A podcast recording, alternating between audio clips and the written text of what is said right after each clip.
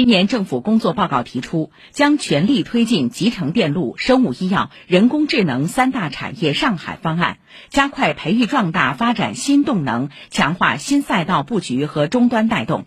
新年伊始，生物医药领域大动作频频，新项目云集，企业真金白银投入背后源于创新实力，更看好布局上海。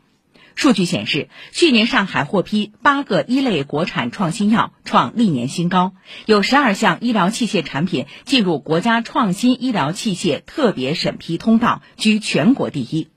这些领跑数字里凝结着上海支持创新的监管软实力。请听报道。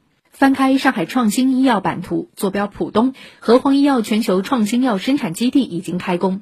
往西看，联影投资三十一亿元在嘉定打造联影超级工厂。上海不再只是研发，越来越多的生产制造落子布局。和记黄埔资深副总裁崔艺林给出的理由是：因为真正的一个创新药，你就是要有耐心，有科学家的坚持，有那个投资者的对你的这个关注，尤其就是，我觉得是政府的政策是很重要的。从实验室到上市，一个新药需要历经基础研究、临床试验、工艺验证、上市注册、审评审批等几十个环节。这期间，来自监管部门的专业服务尤为珍贵。在市药品监管局局长文大祥看来，要主动对接、提前介入、全程指导。特别是创新的东西，它没有现成的产品作为对照，涉及到产品的安全性和有效性的数据，你一定要得到充分的验证。我们现代的监管叫服务型监管，把做好监管工作守底线和促进高质量发展，把它融合在一起。好服务收获好结果。去年全国仅有的两款获批上市的 CAR-T 细胞药品都出自上海，实现了我国细胞治疗药品领域零的突破。不仅是新药，上海医疗器械的创新能力同样瞩目。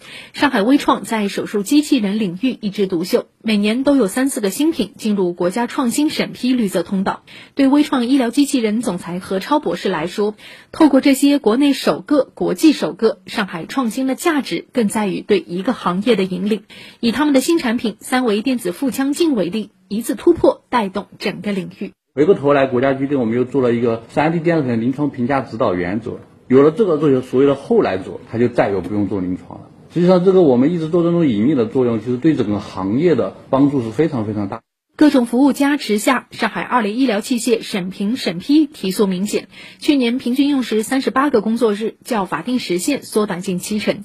今年还要进一步挖掘潜能。市药监局局长文大祥说。眼下，上海生物医药的创新氛围越来越浓，各种弯道超车、换道超车的新业态新产品随时可能诞生。